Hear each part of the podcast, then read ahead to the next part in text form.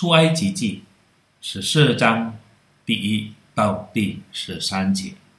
耶和华晓諭摩西说：“你吩咐以色列人转回，安营在比哈希路前，密夺和海的中间，对着巴力洗分靠近海边安营。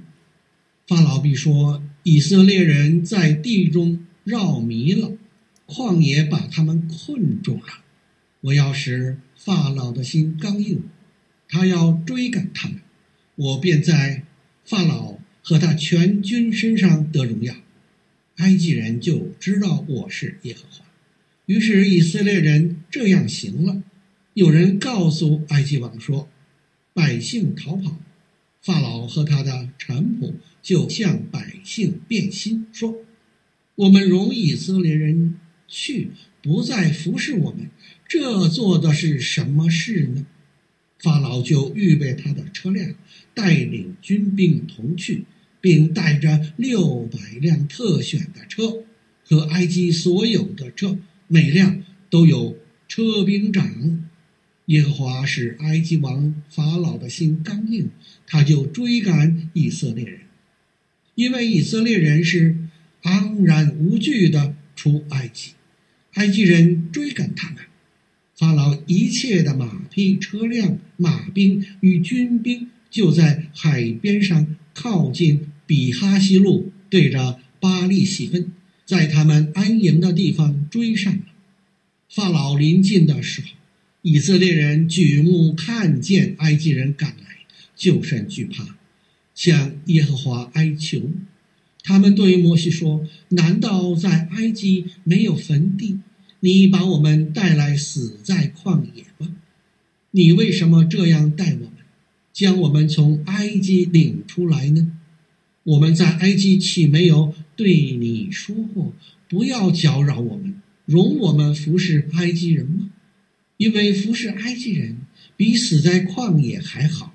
摩西对百姓说：“不要惧怕，只管站住，看耶和华今天向你们所要施行的救恩，因为你们今天所看见的埃及人，必永远不再看见了。”朋友。法老的心充满了愤怒。也许我们可以想象，那些神降下来的灾，造成了多少的损失？以色列人带走了他们多少的钱财？有多少家庭失去了长子所受的痛苦和悲伤？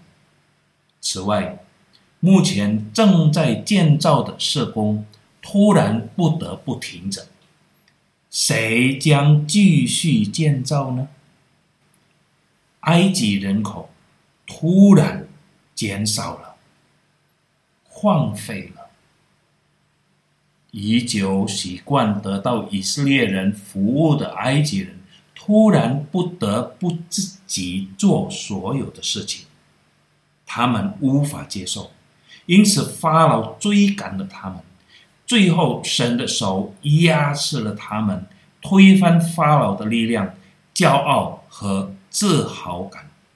在当今的生活中，也许我们的家庭作业，比如清洁、煮食、洗地、烹饪等方面，有人协助；也许在工作业务中，许多人为我们工作，不要将他们视为奴隶或仁义对待他们，因为他们是我们的帮手，神也爱他们，因此我们也必须爱他们。